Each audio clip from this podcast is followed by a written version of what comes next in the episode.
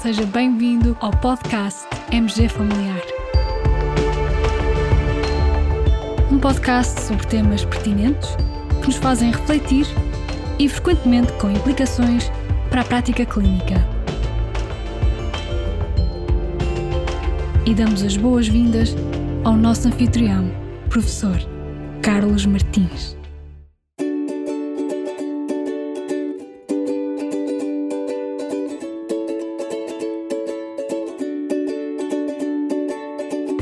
A nossa colega Joana está a analisar os dados da sua lista de utentes e reparou que tem uma elevada percentagem de utentes com obesidade. É expectável que, em relação aos utentes não obesos, os utentes com obesidade tenham um consumo idêntico de consultas, consumam o dobro das consultas ou tenham um consumo superior de consultas, mas que é 1,5 vezes superior. Caros colegas, este quiz vem a propósito de um estudo publicado há pouquíssimos dias na revista médica BMC Primary Care e que resulta do trabalho da nossa equipa de investigação, a H4A Primary Healthcare Research Network. E é com muito gosto que vos apresento a primeira autora deste estudo, a nossa colega, doutora Rosália Páscoa. Olá, Rosália, muito bem-vinda a este episódio. Olá e obrigada por estas boas-vindas e pela oportunidade. Muito bem. Rosália, vá, conta-nos lá como surgiu aqui a ideia da realização deste nosso estudo. Ora então, este estudo enquadra-se naquilo que é a minha linha de estudos de doutoramento, que é sobre as intervenções de estilo de vida em medicina geral e familiar. E, na verdade, a obesidade é de facto reconhecida como um problema de saúde grave, amplamente evitável, também com associação a várias doenças não transmissíveis. Mas, para além disto, para além da relevância por si só da obesidade, nós também já tínhamos algumas indicações num estudo que anteriormente publicamos que nos davam conta que a abordagem do médico de família era valorizada no contexto do estilo de vida. E dentro deste contexto, então, pareceu-nos pertinente começar a estudar o cenário da obesidade. Também o cenário da obesidade, porquê? Porque nesse artigo, através dos dados autorreportados de peso e altura, 40,2% dos participantes apresentou critérios de excesso de peso e 13,4% critérios de obesidade. Mas, curiosamente, a prevalência autorreportada em admitir ter excesso de peso e ou obesidade foi respectivamente de 15,6 e 2,1. Portanto, tínhamos aqui dados que queríamos estudar. Portanto, só trocando por outras palavras, a população portuguesa, quando se perguntava se considerava que tinha excesso de peso ou obesidade, a percentagem era bastante inferior quando comparávamos depois os valores de peso e altura e calculávamos nós o índice de massa corporal. É isso? É isso mesmo, exatamente. Muito interessante. Muito bem. Então, em relação a este nosso estudo que agora publicamos, qual a pergunta de investigação que quisemos responder? A nossa grande pergunta de investigação foi: com base em dados do mundo real, ou seja, com base nos dados introduzidos nos processos clínicos pelos médicos de família da região norte de Portugal, como serão ou como são os utentes com obesidade? Qual a sua prevalência e quais as suas características, tanto do ponto de vista biodemográfico, incluindo também o perfil de comorbilidades, mas o uso de recursos de saúde. Agora, falamos então um bocadinho sobre os métodos, sobre a metodologia que usamos para tentar responder estas nossas perguntas de investigação. Muito bem.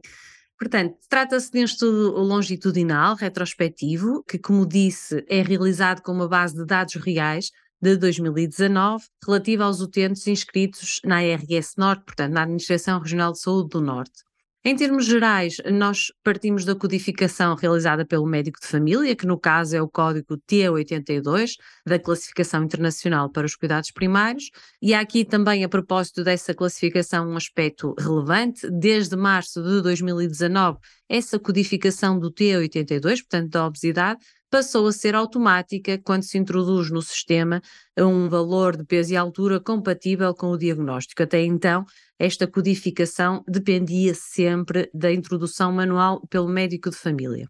Mas então, voltando aos indivíduos codificados com T82, Depois, para cada indivíduo com essa codificação, fomos colher variáveis biodemográficas, assim como a lista de comorbilidades, de problemas de saúde, com data até da respectiva codificação desse mesmo problema de saúde, que à partida estará relacionado com a data de início de cada um desses problemas do indivíduo. No final, fomos analisar dados de 266.872 indivíduos.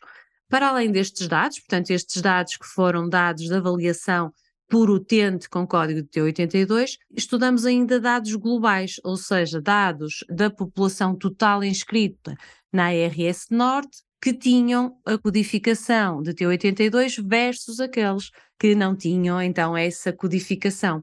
E estes dados mais globais vieram de facto permitir principalmente conhecermos mais sobre os aspectos relacionados com o uso dos recursos de saúde, desde consultas médicas, medicamentos, exames complementares de diagnóstico e também até das ausências ao trabalho por motivo de doença. Temos então aqui um Real World Data Study. Sobre esta metodologia, queres realizar assim algum comentário? Uh, sim, é uma metodologia que considero muito importante e até com aspectos muito promissores.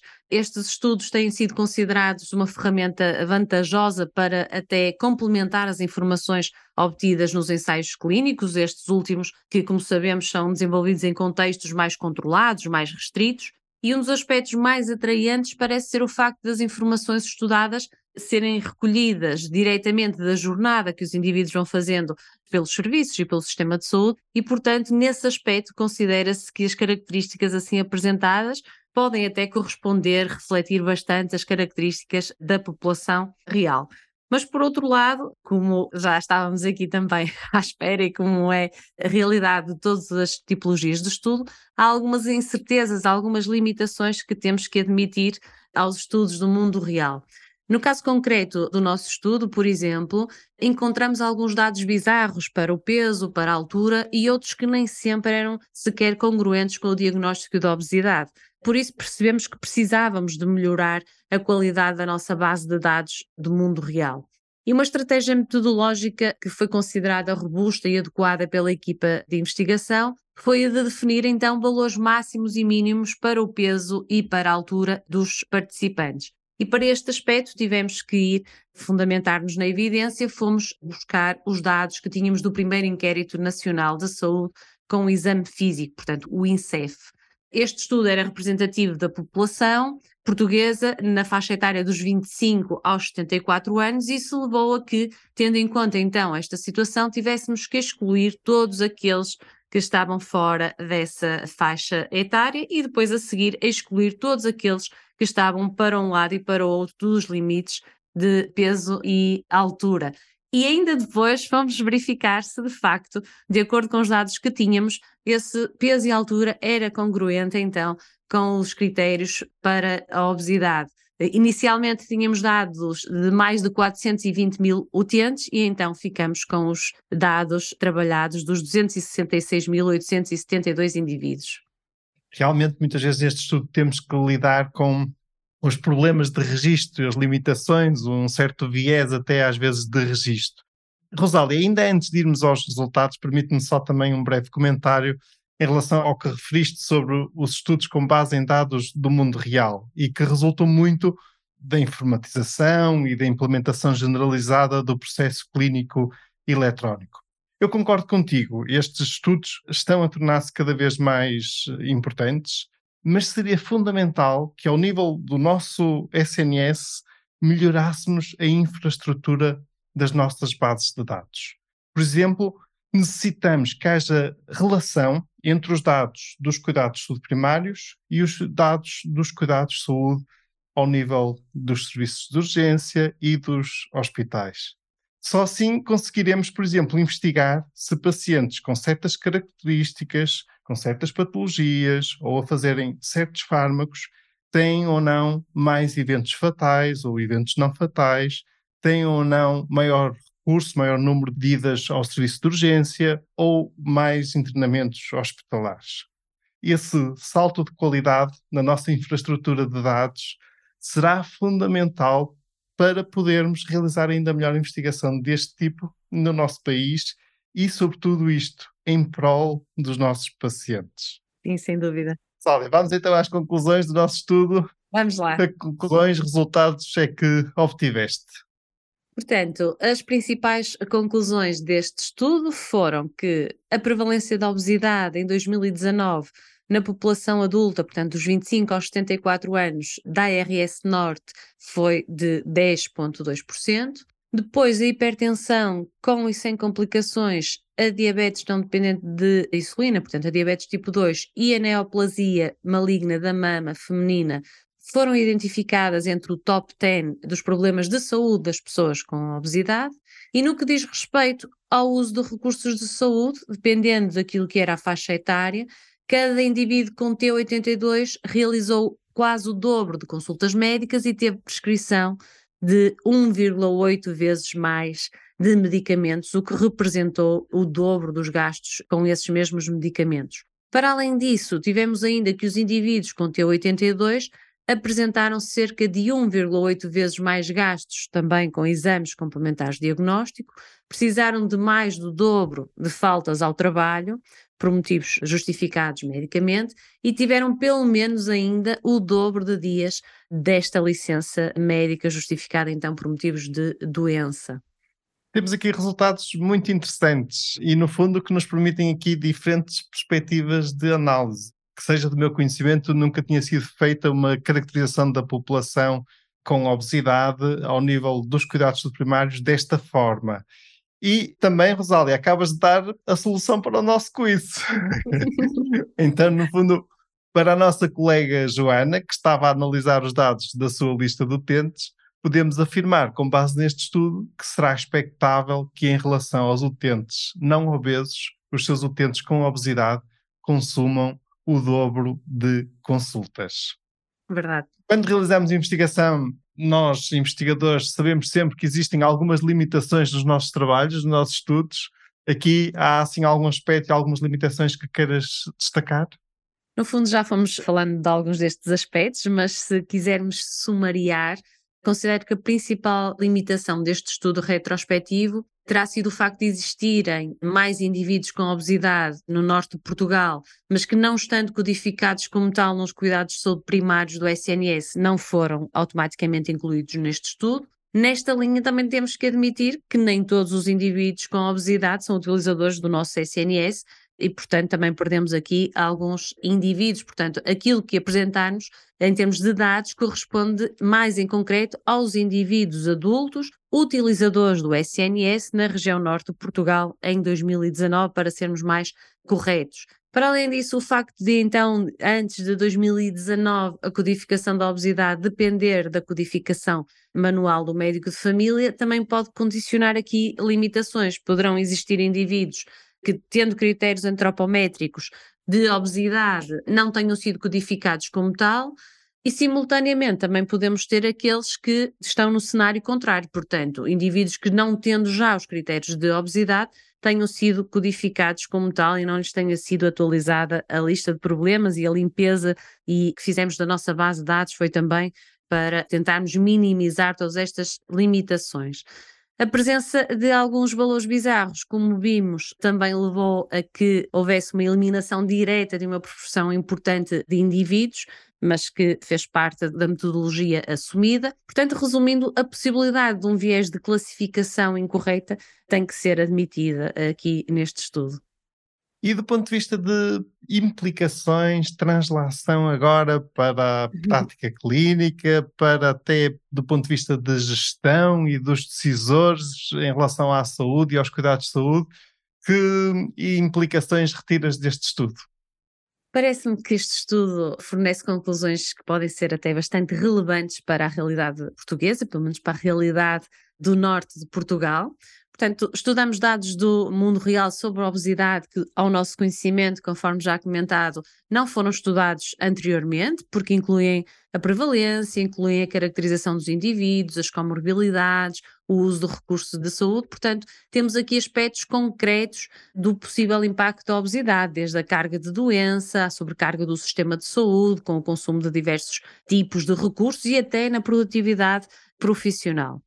Para além disso, também é uma chamada de atenção aos registros médicos eletrónicos, portanto, eles têm evoluído bastante nos últimos anos em Portugal e este tipo de estudos vem reforçar que temos que perceber a qualidade destes mesmos registros que temos e, ao mesmo tempo, otimizar o seu conteúdo e a sua utilidade para a investigação, que é uma situação que me faz todo sentido. Em concreto, sobre a obesidade, o registro por rotina do peso, da altura, deve merecer especial atenção para um adequado e atempado reconhecimento desta situação. E também me parece importante que pudéssemos otimizar e automatizar a codificação da obesidade e, naturalmente, do excesso de peso para menores de 18 anos. Esta situação ainda não acontece em Portugal e parece-me que pode ser crítica para aumentar a consciência do problema numa fase ainda mais precoce e antecipar a intervenção e amplificar também o impacto daquilo que será a possibilidade de prevenção dos problemas associados. Para terminar, então, e agora focando mais os aspectos relativos aos nossos decisores políticos, parece-me crucial que se crie um contexto sociocultural, antes de mais, adequado à real prevenção da obesidade. Depois, em termos de sistema de saúde, também poderá ser pensada até a criação de uma consulta de obesidade ao nível dos cuidados de saúde primários, que seja verdadeiramente direcionada para a intervenção, mas com tudo isto parece-me que de facto é necessário incorporar o máximo então de automatização de registros e dos sistemas eletrónicos que utilizamos, treinar profissionais, definir equipas multiprofissionais, com participar até em intervenções de estilo de vida e mesmo medicamentos que tenham tido benefício demonstrado na abordagem da obesidade. Portanto, há aqui facto, um sem número de ideias que podem partir destas nossas conclusões. Muito interessante, sem dúvida, e eu concordo contigo e permite-me apenas uma salvaguarda, eh, que é, é possível olhar para este problema sem sobrecarregar ainda mais os médicos de família, portanto. Sem dúvida, sem dúvida. O aspecto aqui da multidisciplinaridade e do trabalho de equipa é algo que é fundamental, mas há aqui muito, muito por fazer. É verdade. Este estudo também é um bom exemplo de mais uma utilidade dos registros clínicos eh, de vossos colegas que nos estáis a ouvir e, portanto, também, de certa forma, é uma forma de retribuir o trabalho, o vosso trabalho do dia a dia, porque sem esse trabalho e sem aquilo que registais no dia a dia, não era possível realizarmos este tipo de estudos. E, portanto, daí também fica um muito obrigado a todos vós, colegas que nos estáis a ouvir. Rosália, foi um prazer, um gosto ter-te connosco. Muito obrigado pela tua participação neste episódio e até uma próxima oportunidade. Eu é que agradeço uma vez mais e então até uma próxima oportunidade. Caros colegas, quero ainda recordar que no âmbito da nossa rede de investigação, H4A Primary Healthcare Research Network, estamos sempre disponíveis para colaborar convosco e vos ajudar nos vossos projetos de investigação, sem custos para vós. Proporcionamos apoio metodológico, apoio na análise estatística e até apoio na publicação final dos resultados.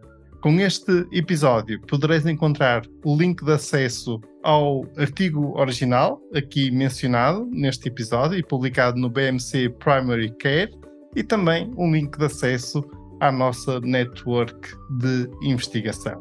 Fiquem bem, continuem bem, até ao próximo episódio.